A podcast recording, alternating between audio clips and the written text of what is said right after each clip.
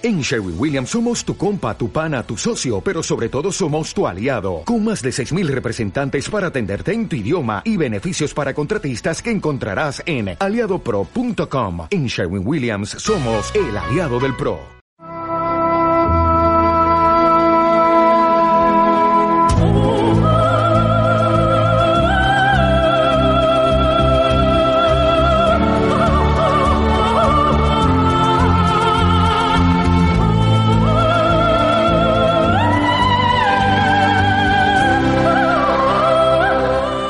Amigos? Buenas noches.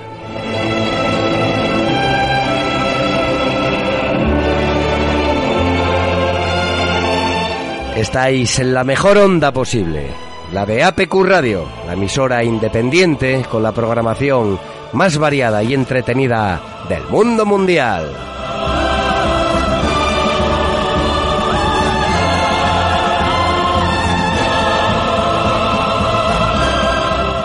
Y en esa programación estamos nosotros, los cinómanos habituales, que llenamos una hora de radio con historias del cine y de la vida.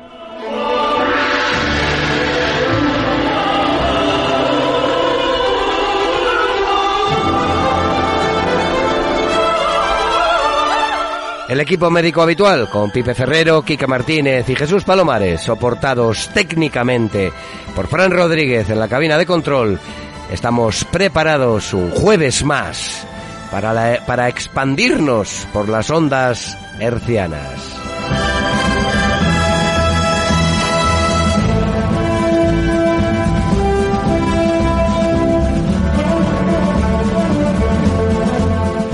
Programa variado el de hoy, en el que aprenderemos más sobre cine y series, las recientes y las añejas, los estrenos, las efemérides y la cinepedia, además de la música evocadora de grandes películas de todos los tiempos.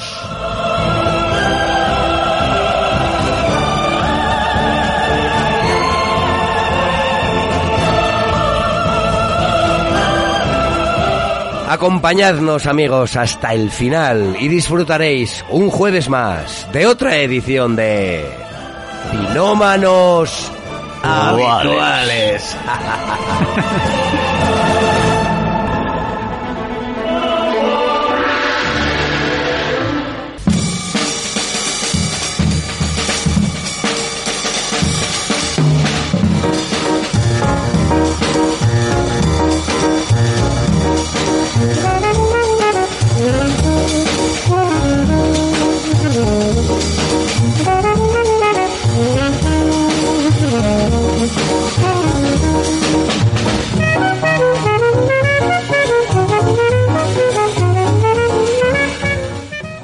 ya estamos aquí, como acababa de decir, pues los de siempre. Pipe, buenas noches. Buenas noches, ¿qué tal? Buenas noches, Quique. Buenas noches, Jesús. Pues nada, vamos con esta parte tan divertida del programa, ¿eh? que es la que cada uno habla de lo que le da la gana, tío. Eso es, y hacemos un poco de debate, ¿verdad? Exactamente, y es yo creo de lo más chulo, ¿no te parece? Pues me parece, me parece, me Eh, parece. que, bueno, pues de lo bueno, lo malo que vimos, lo que nos gustó, lo que no nos gustó. Yo hoy no hablaré mucho porque, bueno, ya os habéis dado cuenta que tengo la voz un poco tomada y, y, bueno, espero no tener nada malo de eso que se llevaba hace no tanto. Seguro que no. En fin, bueno, pues empiezas tú, por ejemplo. Pues vale, venga. ¿Qué te empiezo. parece? Empiezo yo, por ejemplo.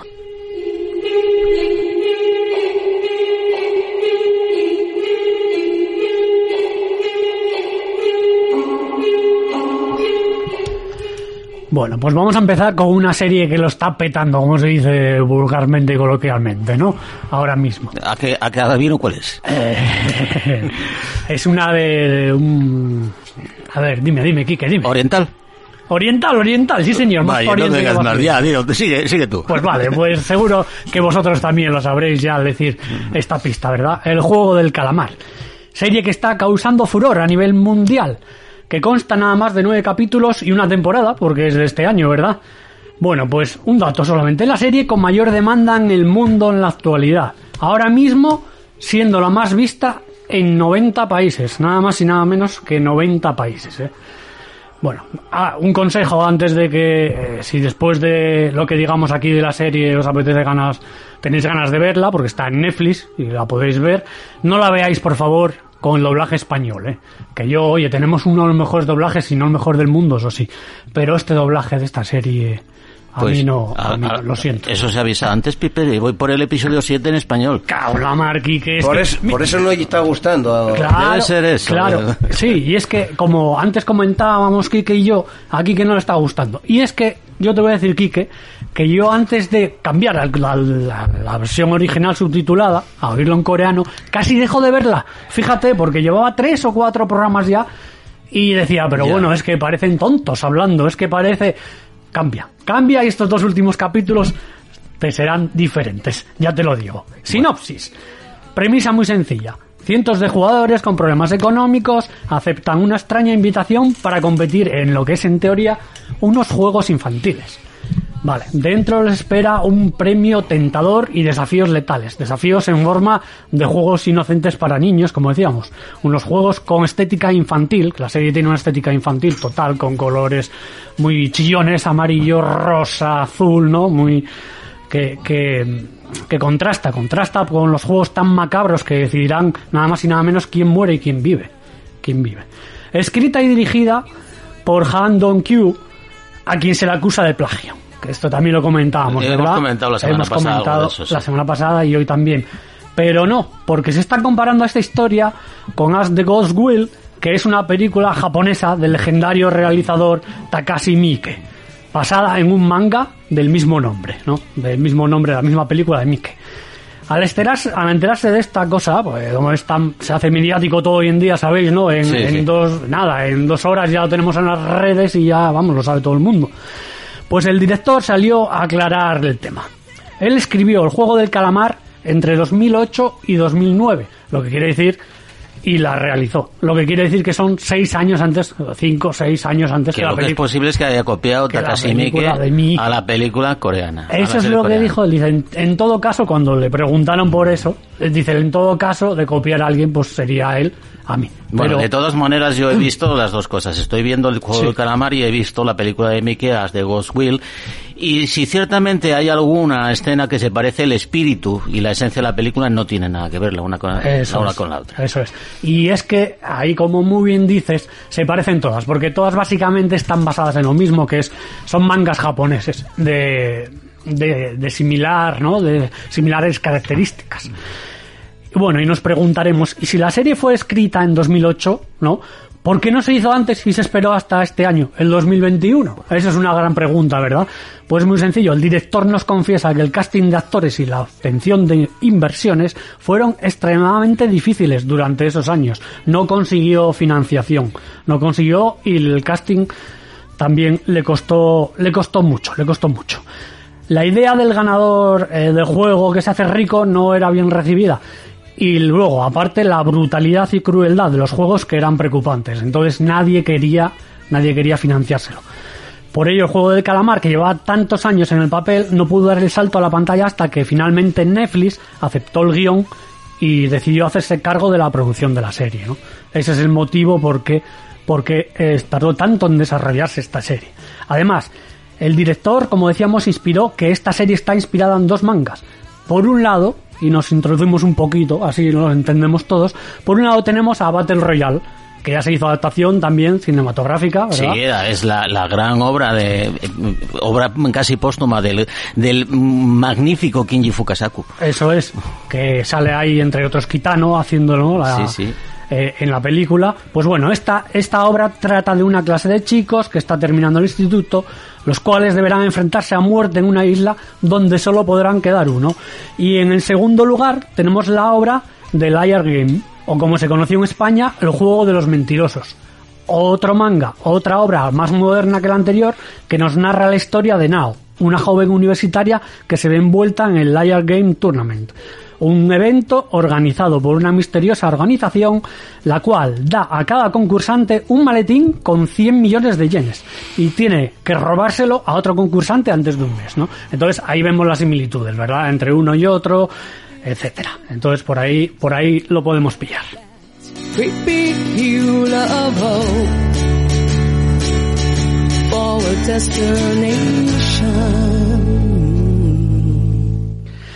Bueno, esta serie ya avisamos no está hecha para todos los estómagos. ¿eh? No, no, no. Puesto que además del gore visual que vemos, hay una gran crítica y dureza hacia la actual sociedad, mostrándonos la importancia de lo que puede llegar a hacer por el Bill Metal. Quien mejor lo explica es su director de nuevo, diciéndonos, quería escribir una historia que fuera una alegoría o una fábula sobre la sociedad capitalista moderna. Algo que representa una competición extrema. Algo así como la competencia extrema de la vida real que tenemos hoy en día en la calle, en el día a día, ¿no? Pero eh, él quería usar el tipo de personajes que todos conocemos, ¿no? No quería hacer algo desfasado con, gente súper no sé qué, no, quería eh, obtener y coger un casting y elegir a la gente que se pareciera lo más real posible a la, a la vida normal. Gente endeudada, gente con, que vive en el filo, eh, al día al día y, y bueno, de eso se trató. Bueno, pues esto básicamente es el juego del calamar. Por cierto, un último dato, ¿no? El nombre al juego del calamar se lo da un juego muy popular que juegan los niños en Corea.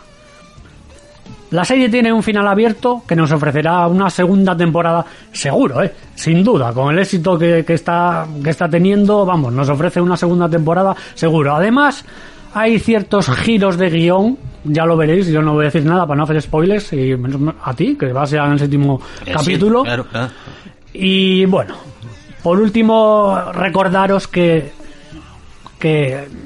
Tener cuidado con ese doblaje, Vale. que no lo escuchéis en español, por favor. Aunque no di- digáis, no os guste ver películas en versión original, No, no, no, pero es precisamente, Pipe, a mí me gusta eh, o- o Encima, ver las películas en versión original y más aún las películas coreanas. Sabéis que soy Claro, es.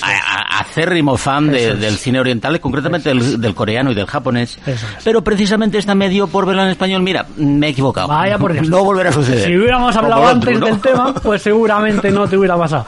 Pero bueno, nada más eso. Que si queréis la tenéis ahí en Netflix. Serie dura, cruda, eh, con violencia visual, física y psíquica. Y nada más. Nueve capítulos, una temporada. Y hasta aquí llegamos con el juego del calamar.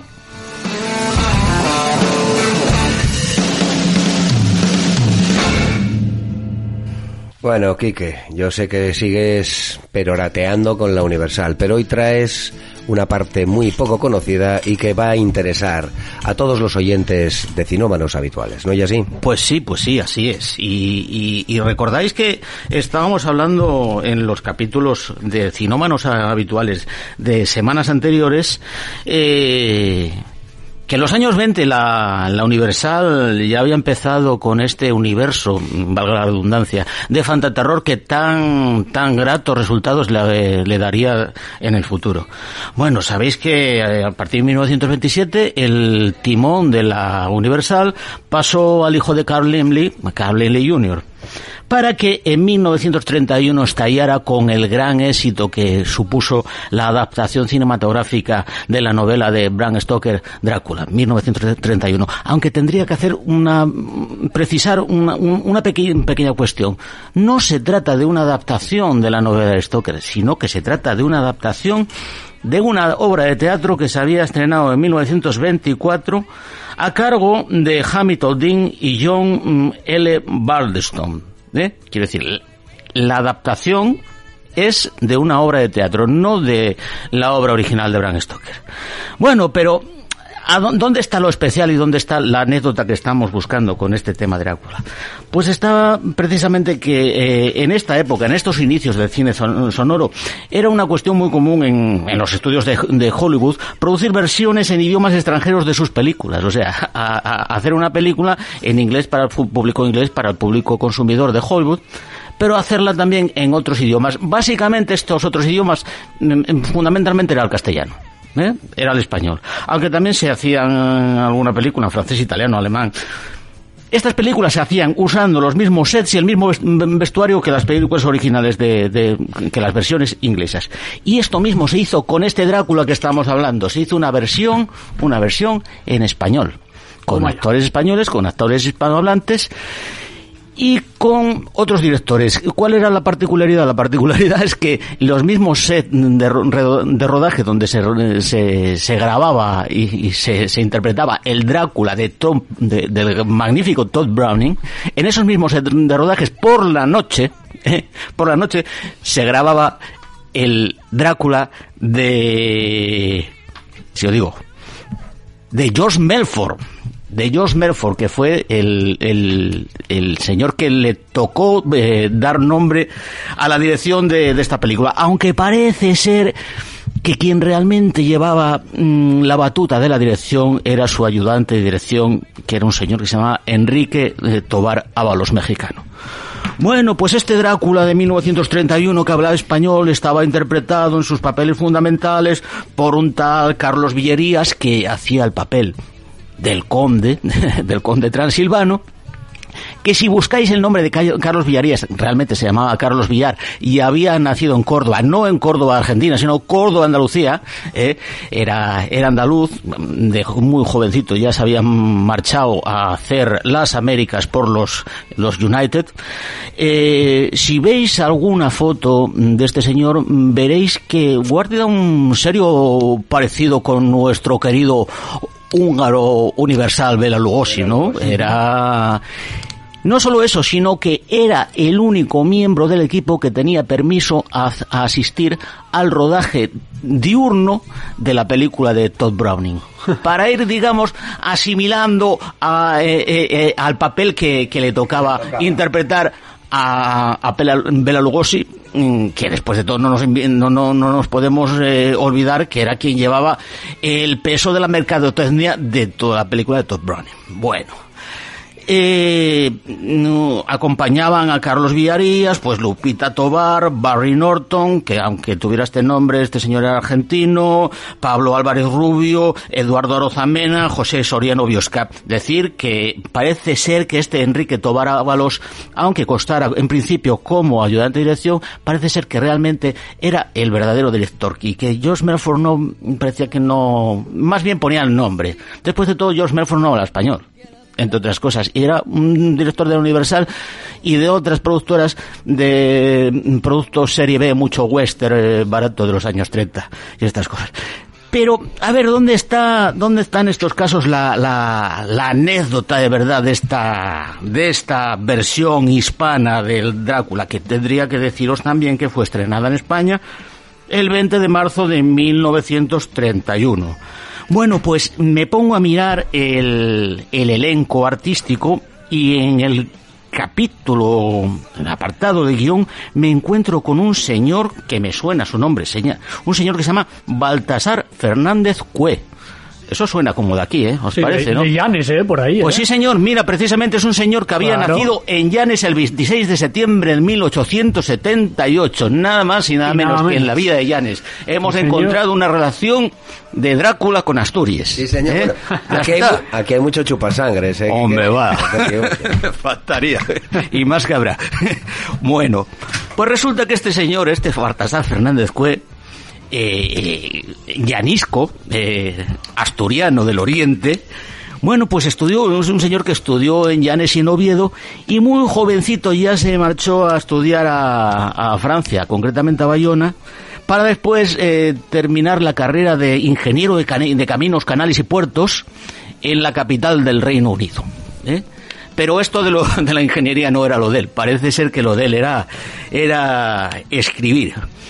Con esta intención, en su momento emigró a tierras mexicanas, invitado ¿eh? a trabajar por un empresario mm, astur mexicano, que, que, se llamaba también otro nombre eh, que pega mucho para aquí, para la zona esta de, la, de nuestra particular APQ, eh, Íñigo Noriega, nacido en Colombres empresario mexicano. Bueno, pues estuvo una temporada trabajando ahí. Parece ser que estuvo trabajando también en algunos aspectos del gobierno mexicano pero le tocó la Revolución Mexicana y cayó en desgracia cuando el general Victoriano Huerta accedió al poder, que tuvo que salir por patas de México. Se estableció nuevamente en España, volvió a España, volvió a Estados Unidos, estableció en El Paso, Y volvió a México nuevamente cuando accedió al, al poder eh, Venustiano Carranza, del cual era un, un serio partidario. Bueno, pues parece ser que con el gobierno de Venustiano Carranza, este señor eh, trabajó como mm, agente confidencial. ¿Sabéis lo que es eso, no? Agente confidencial. Un espía, ¿no? Ah, Más o menos, exactamente. Pues ya lo tenemos ahí, la guionista, eh, guionista, escritor, espía, eh, Calderero. ingeniero, eh, vamos, eh. Parece también el nombre de, de, De las novelas de Carré. Exacto, ¿eh? la novela de Le Carré. Bueno, sí, nada. eh. Calderero, sastre, espía, ladrón. Después de la caída en, desgra- en desgracia del asesinato de Venustiano Carranza, es detenido por la policía mm, política mexicana y puesto en un barco y mandado para, para extranjero. Se establece esta vez en los Estados Unidos, ahora sigue en el Paso México, había dicho antes que había ido al Paso, no, esta vez, esta vez se establece en el Paso y empieza a escribir guiones y empieza a trabajar en esto que decíamos antes en adaptación mm, de guiones al español de películas empieza a trabajar para a- la RKO acaban siendo director de, de, de las publicaciones y de, la, de las ediciones de la RKO en, en castellano y posteriormente en 1930 acaba, acaba teniendo esa misma función en los estudios Universal que es cuando nos aparece el Drácula, cuando logra eh, acceder al guion que habíamos dicho de esa obra de teatro de 1924 y hacer un guion para ese Drácula de 1931 de Josh Melford. Bueno, eh, la película, deciros una cosa, yo he visto la película de Josh Melford y es una película muy, muy, muy interesante y que a veces en, en cuestiones eh, técnicas de aprovechamiento de espacios, de aprovechamiento de luz, muchas veces es eh, puede podría decirse que superior a la a la versión a la versión inglesa. No digo versión original porque son tan originales la una como como la otra.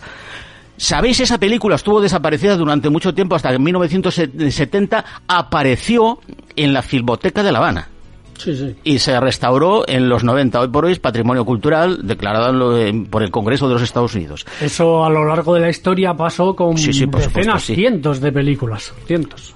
Bueno, pues, pero aquí no acaba la, historia de nuestro asturiano guionista universal Y espía. y espía, porque en 1931, después de hacer este Drácula, le da por, le da por volver a España justamente eh, estrenando el periodo de, de proclamación de la República, donde se, se manifiesta como un ferviente republicano, donde se acaba afiliando a la Unión General de Trabajadores y donde colaboraría durante mucho tiempo, durante toda la República y la posterior Guerra Civil, en el diario El Socialista.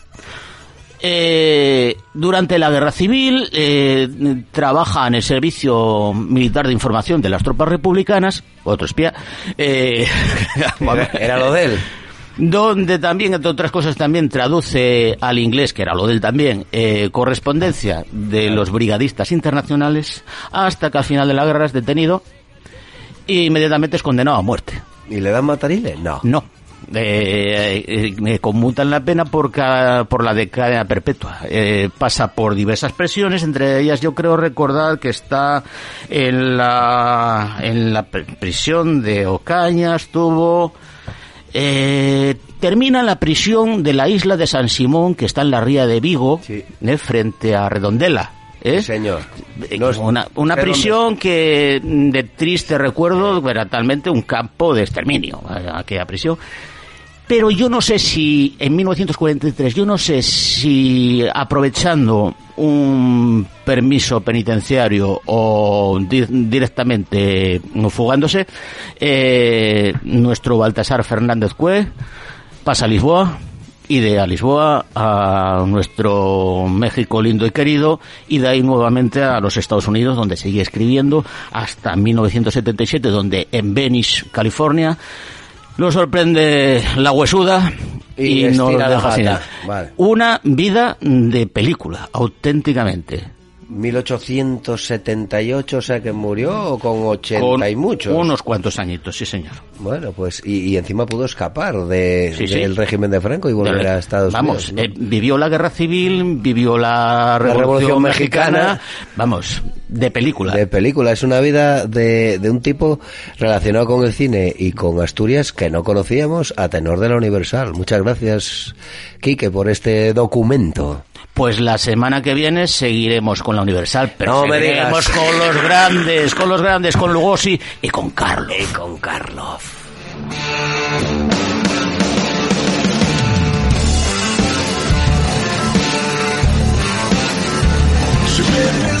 Bueno, yo antes de ponerme sentimental tenemos que entonar un mea culpa. Esta semana se celebró y se está celebrando el eh, 20, la veinteava edición del Avilés Film Acción Festival Turbodiesel. Es la verdad un, un evento al que yo acudía al principio y que por distintas maneras, o perdón, por distintos motivos, pues dejé de ir. Dejé de ir pues porque no me venía bien como esta semana.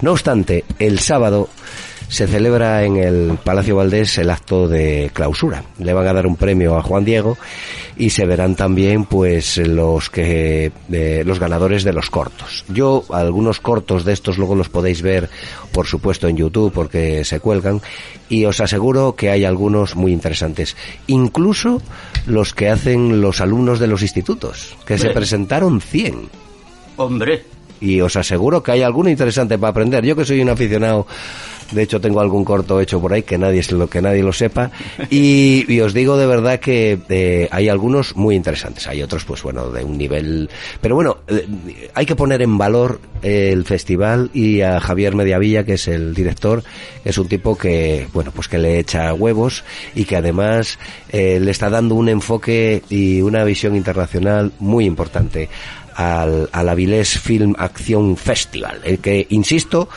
celebra este, este año su veinteava edición. Y entre los largometrajes, este año se lo dedicaron a, a Berlanga y a eh, Fernán Gómez en su centenario, como hablábamos la semana pasada aquí en Cinómanos. Pero es que eh, ponen películas, o pusieron películas, pues como Los peces rojos, coño, la de... que la- aquí yo dediqué más de medio programa a hablar de esta película cuando hablé de, de aquel falangista tan genial que luego se fue un poco al destape que era Nieves Conde, que es uno de los grandes. Y yo os recomiendo volver a ver, si no la visteis en el festival, Los Peces Rojos, porque ya la quisiera haber hecho Hitchcock.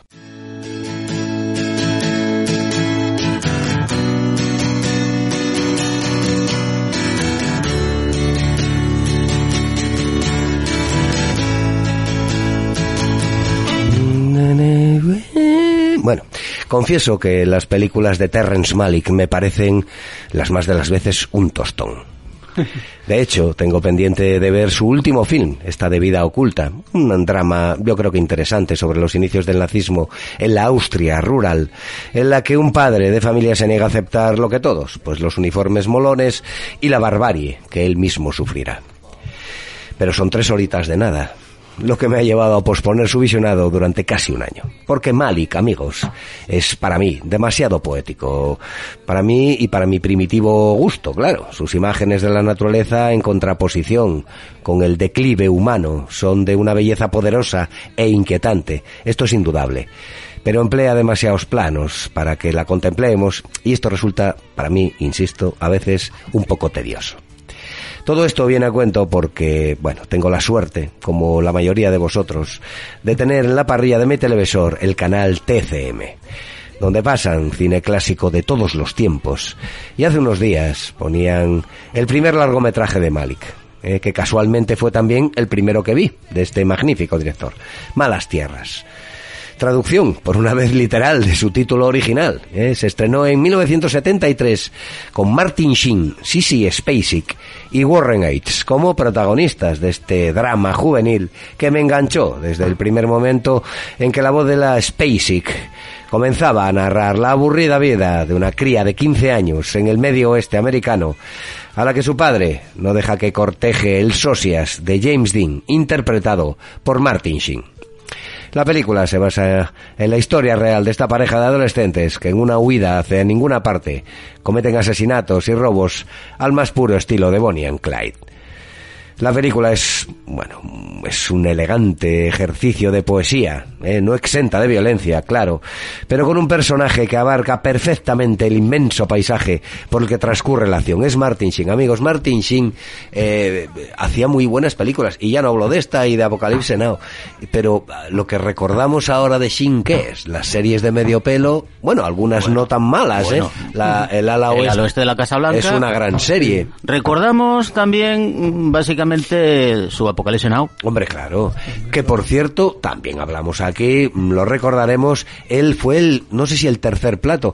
Hay escenas que mm, estarán guardadas en, eh, en las eh, filmotecas de posiblemente gente que haya pagado mucho por ello, escenas grabadas ya por Coppola de del primer actor que fue elegido para hacer el personaje del teniente, no recuerdo el nombre, que era eh, nuestro querido amigo y nunca bien ponderado, uno de los mejores secundarios y además de aquella era un tipo joven y, y yo creo que, que hubiera hecho un muy buen papel.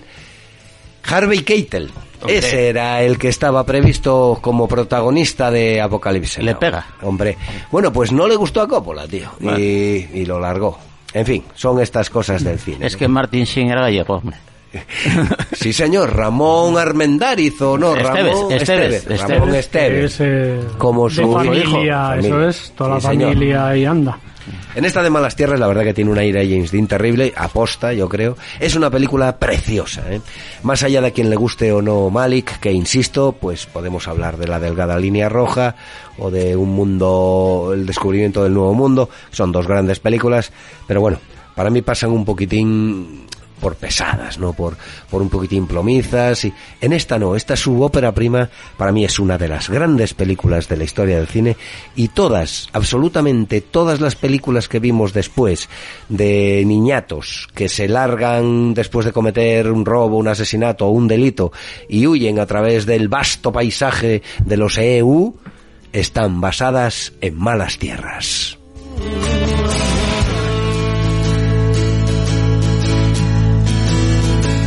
Twenty-five years and my life is still trying to get up that great big hill of hope for a destination.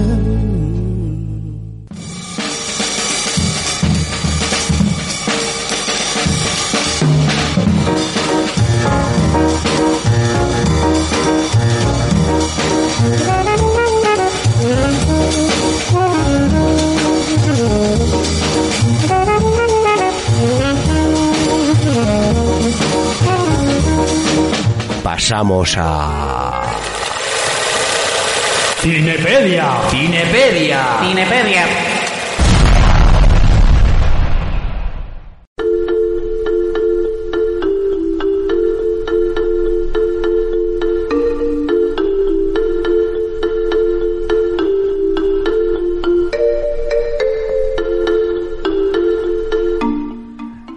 Otro programa más de la Cinepedia y esta vez casi nada, casi nada. Nos ade- adentramos y profundizamos en la historia del cine y los efectos visuales y especiales. Casi nada, ¿eh?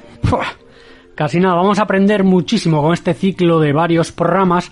Va a estar dividido en unos cuantos programas y vamos a aprender mucho, muchas cosas interesantes y bueno, ya os veréis. Aunque ya se tocó aquí, ¿verdad, Jesús? Ya vino Maika, ¿eh? Un, un saludo Maika desde aquí. Un saludo, un saludo para ella. y ya vino Mike a hablar de ello, vamos a repasarlo y vamos a profundizar en el tema. ¿Os imagináis un mundo sin cine? ¿Vivir en una época sin películas? ¿Sin dibujos animados? ¿Sin televisión? ¿Ni internet? Pues no hace tanto de eso, no, no, no hace No. tanto de eso. Bueno, antes de ayer. Sí, sí, y es que el cine se inventó hace poco más de un siglo y eso, para la historia de la humanidad es un suspiro, un invento de hace nada, absolutamente nada. A los seres humanos siempre les ha gustado explicar y contar historias, ya sean reales o inventadas, pero ¿por qué lo hacemos? ¿Por qué nos gusta tanto? Pues porque es una manera de entretener, conocernos a nosotros mismos y conocer cómo es el mundo donde vivimos. Por ello, vamos a vivir un apasionante viaje a través de la historia para hallar el porqué de este gran invento. Descubriremos las historias y maquinaciones que nos han llevado hasta la proyección de la primera película. Vamos a adentrarnos en una carrera, unas rivalidades para ser el primero, el pionero en proyectar esas ansiadas imágenes en movimiento, en un viaje donde hubo, atención, ilusiones, desganas, fracasos, muchos intentos y más fracasos, injusticias históricas, rivalidades, algún suicidio y quizás hasta asesinatos. Y va a ser aquí, como no, en Cinómanos Habituales. No os lo perdáis porque va a ser ahora mismo.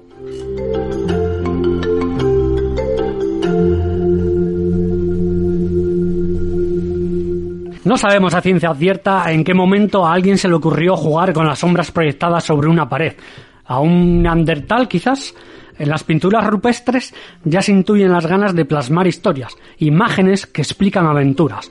Cacerías en plena acción. Fijaros, fijaros, casi nada. No se sabe por qué las hicieron, pero ahí están y son reales. Eso es verídico. Lo que sí sabemos seguro es que el teatro de sombras chinas era una forma de entretenimiento que nació en China en el siglo VII. Este arte fue extendiéndose y llegó a Europa en el siglo XVII. Pequeños títeres con un palo servían para proyectar las siluetas y contar historias fascinantes.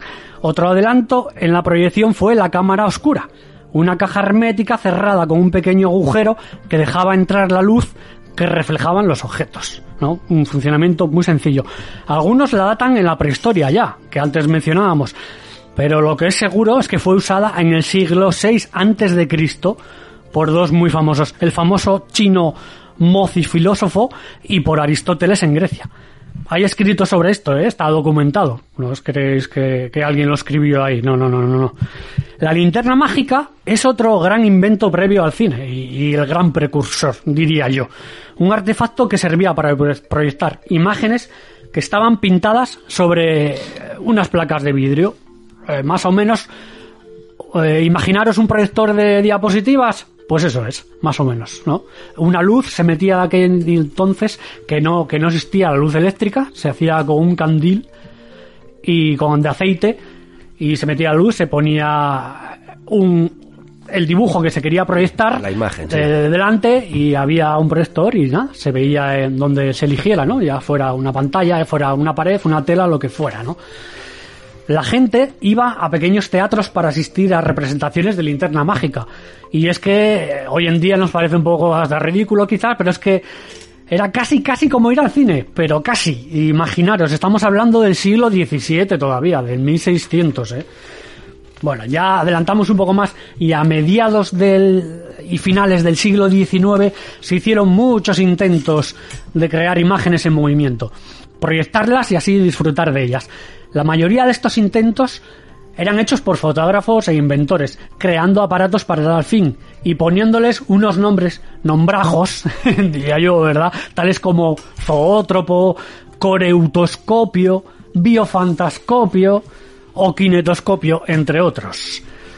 Cabe destacar a personajes como John Arthur Roebuck Ruch o William Fries Green, este último considerado el padre de la cinematografía, según reza su epitafio. Aunque tenemos muchos con de ese palo, en fin, en la historia del cine. Y ahora me quiero centrar en alguno que otro nombre que fue clave para la creación del séptimo, séptimo arte, como lo conocemos hoy en día.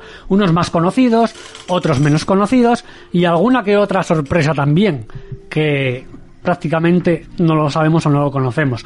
Como por ejemplo la primera, y es que comenzamos con Louis Le Prince.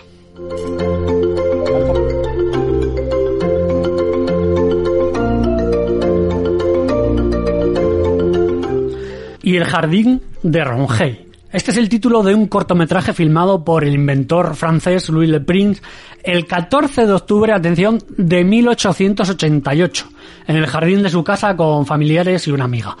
Apenas dura menos de dos segundos, exactamente 1,66 segundos, y es considerada la primera película de la historia del cine.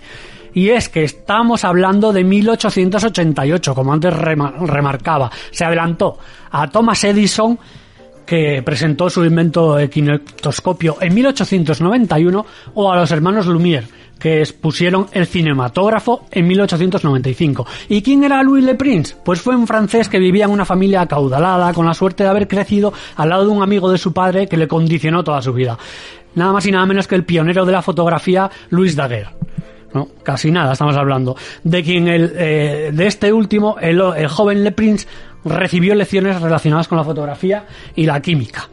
Además estudió pintura en París y haría su posgrado de química en Alemania. Bueno, todo esto junto, eh, pues propició que, que fuera a los Estados Unidos y le llevó a crear y patentar una cámara, primero de 16 lentes, para pasar, después de muchos experimentos y tal, a una de solo un lente, con la que filmaría el histórico, histórico cortometraje Del al que estábamos refiriéndonos.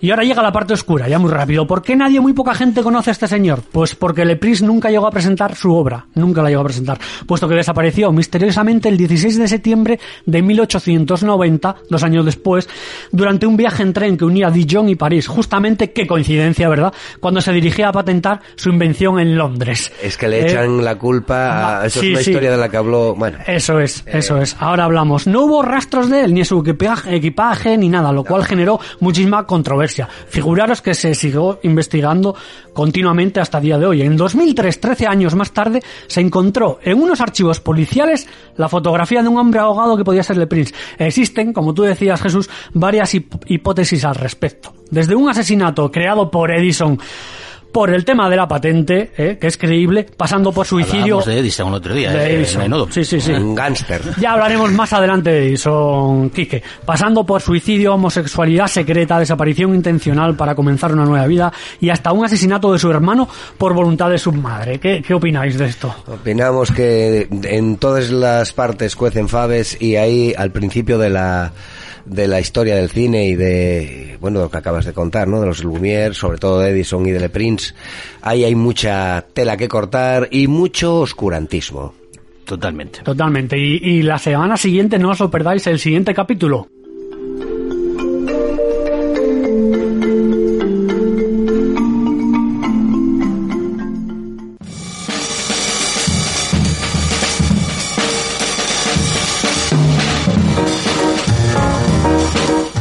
Pasamos a Efemérides. Efemérides. Efemérides.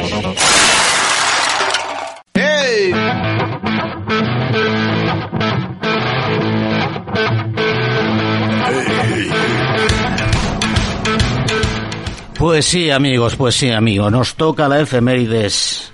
Y hace, hace la friolera de 61 años, un 7 de octubre de 1960, se estrenaba el peliculón épico por antonomasia. Stanley Kubrick nos presentaba Espartaco. Espartaco. Casi nada, casi nada. Película de 1960, como bien, bien decíamos, dirigida por Stanley Kubrick, basada en la novela homónima de Howard Fast, del que hablaremos a continuación, y que contó con las magníficas actuaciones de Kirk Douglas, de Laurence Olivier, Gene Simmons, John Gavin, Charles Lawton, Peter Ustinov, Woody Straub y Tony Curtis.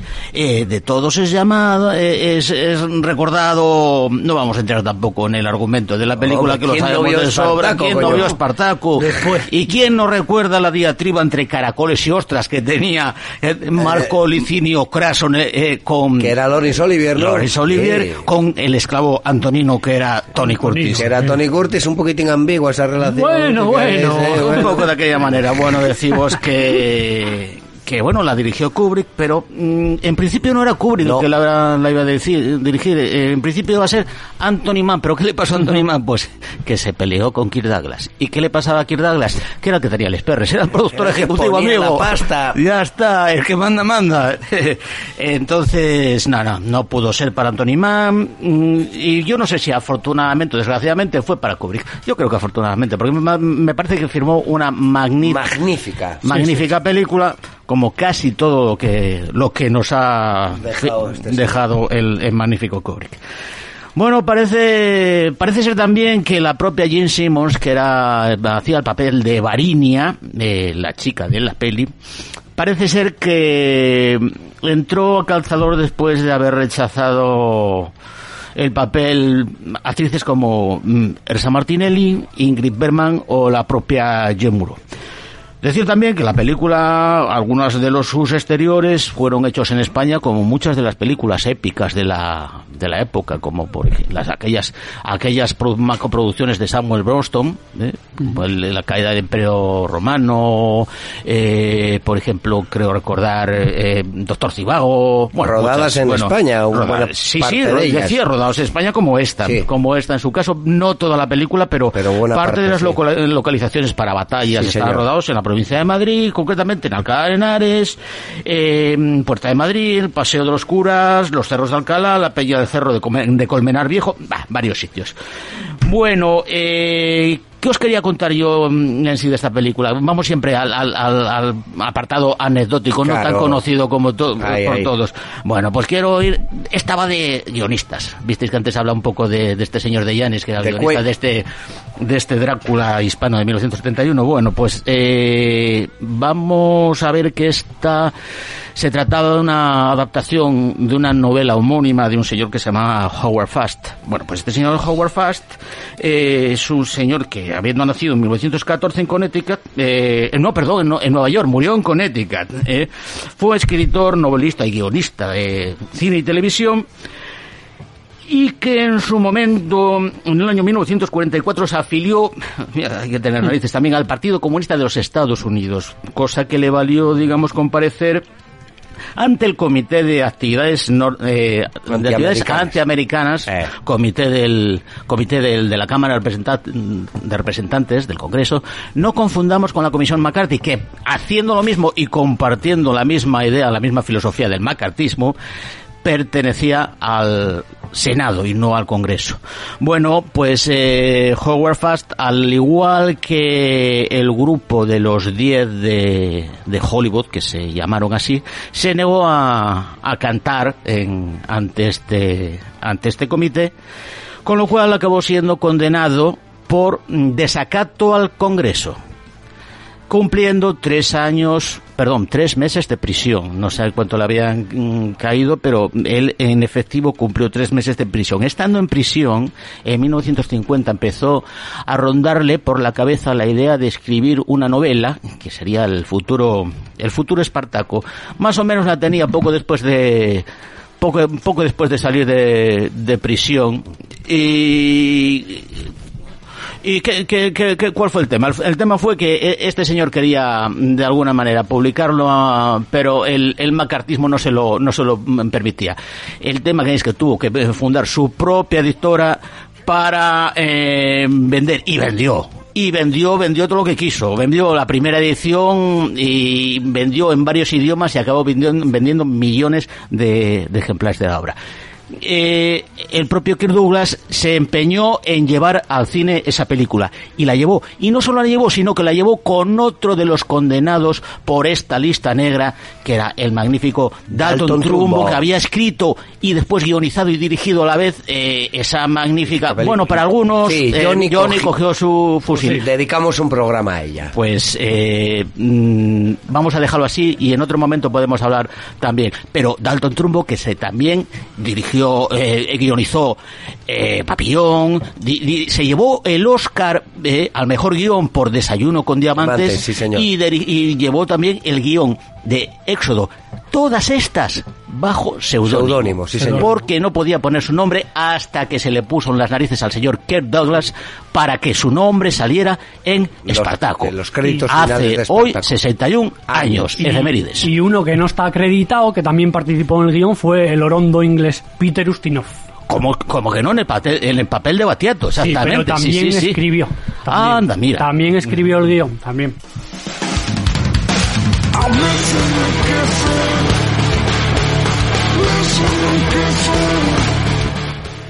La ironía siempre se ha considerado un arma afilada contra el aburrimiento y las ideas preconcebidas. Al menos yo la uso con tales fines. Aunque en el fondo siempre se encierra crítica mezclada con un humor que no a todo el mundo gusta o comprende. El pasado día 30 murió un maestro en el arte de la crítica, no solo la cinematográfica, de la que era un erudito, también de la vida.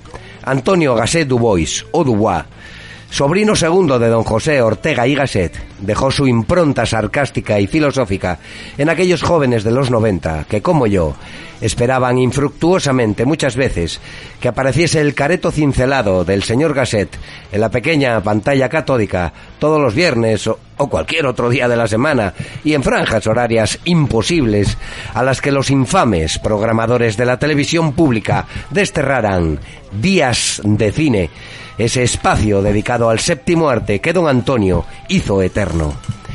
Uno que nunca se perdía sus entradillas ni sus críticas, sintió congoja cuando el maestro decidió acogerse a un ERE en 2007 y pasar a la vida de jubilado, dejando un hueco irrellenable en el mejor y casi único programa que podíamos disfrutar los amantes del, cine- del cinematógrafo, porque Días de Cine ya no sería lo mismo sin Antonio Gasset. Llegó la pausa con sus tentaciones de seguir con nosotros aquí en la 2 de Televisión Española o abandonarnos por otros menesteres o actividades. La verdad es que salvo el sexo, la lectura y las artes marciales, no se me ocurre ninguna otra razón para no ver días de cine. Fue subdirector de otro programa mítico, Informe Semanal, del que echaron a patadas. Bueno, por portarse mal, según sus propias palabras. De esta forma recaló en Días de Cine, donde presentó y criticó con su humor inteligente y surrealista durante 14 años todas las películas y las series que caían en sus manos. Participó además él también en, en, varias películas de los años 70 y comienzos de los 80, entre ellas la mítica Arrebato de Iván Zulueta, una película de culto.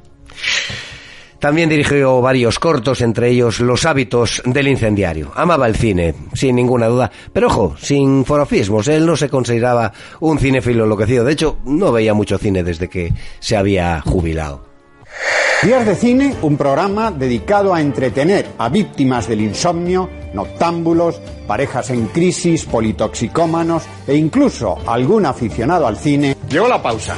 Refugiaros en los seres queridos y mirar este aparato, la televisión, sea del precio que sea, con recelo y cierta desconfianza. Hay que tener cuidado, pero no sintáis culpables. Los imbéciles son siempre imbéciles. Proyectemos lo que proyectemos. Bueno, eh, en 2011 la Academia de Cine le concedió el premio a Folso Sánchez por su trabajo como periodista cine cinematográfico, destacando que sus vitriólicos e ingeniosos comentarios le convirtieron en un presentador fetiche para numerosos espectadores noctámbulos. Como sin duda la distinguida audiencia de cinómanos habituales habrá podido comprobar a lo largo de estos casi 70 programas, que quien os habla ha intentado, sin mucho éxito, la verdad, imitar al señor Gasset en lo referente a entradas y despedidas del programa, lo más cáusticas y cachondas posibles, sin llegarle, por supuesto, a la suela del zapato, a este tipo delgado, de pelo alborotado y rostro esculpido, que hizo de Días de Cine un programa inimitable que para mí era el referente de lo que se decía en los mentideros cinematográficos de los años 90 sirva este pequeño homenaje a don Antonio Gasset Dubois, que si tiene oportunidad de escuchar allá donde esté, sepa que los cinómanos habituales le echamos mucho de menos. Esto ha sido todo. Con tristeza os digo adiós. Os aseguro que Días de Cine continuará con el mismo equipo y por supuesto mejorado. Han sido más de 30 años maravillosos en esta casa. Se terminó Besos, feliz año y buenas noches a todos.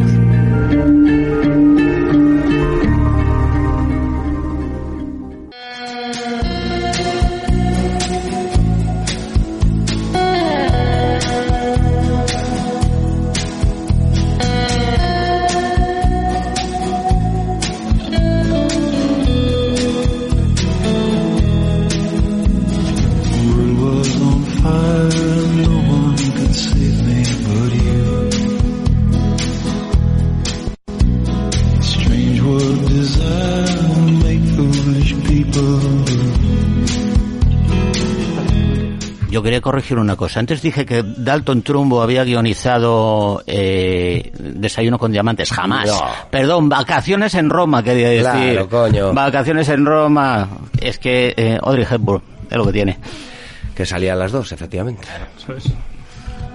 No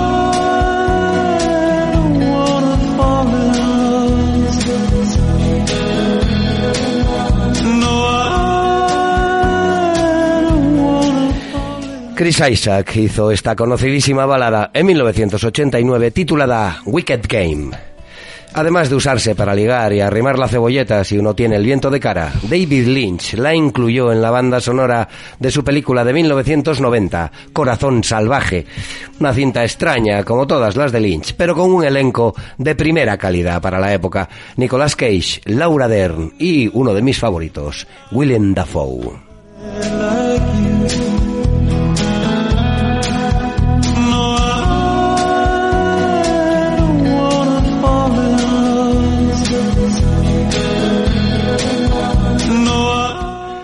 Kari Fukunaga, director de la última película de la saga Bond, titulada Sin tiempo para palmar, perdón, para morir, de la cual hablaremos la próxima semana, fue sometido a una entrevista para publicitar su película. En ella, el director hacía hincapié en lo misógeno y arcaico que resultaba ver el personaje del agente 007 en las películas de los 60, y que aunque a él no le correspondía cambiar el rol del superespía Ligón, sí han cambiado las féminas que antes acompañaban como floreros al espía y que ahora tienen papeles con más enjundia y bien definidos. Al oír esto, el enterado del periodista se vino arriba y le preguntó a Fukunaga si en el futuro James Bond sería una mujer. No digo que no, ¿eh? pero yo digo también, ¿es acaso la Virgen María un hombre? ¿Pudiera ser que Vito Corleone fuese una mujer con la cara hinchada? Si James Bond fuese una mujer, ¿habría que llamarla así o James Bonda sería lo correcto? En fin, amigos, la estupidez no es patrimonio exclusivo de los políticos. Alcanza a todos los niveles sociales, excepto a los cinómanos habituales de los jueves y a su digna y fiel audiencia. Ya sabéis, Pipe Ferrero, Quique Martínez, impartiendo conocimiento finéfilo, mientras Fran Rodríguez coordina todo el tema técnico y Jesús Palomares habla más de la cuenta en las ondas de APQ Radio que transmite cada semana Cinómanos Habituales. Buenas noches, amigos. Buenas noches. Buenas noches.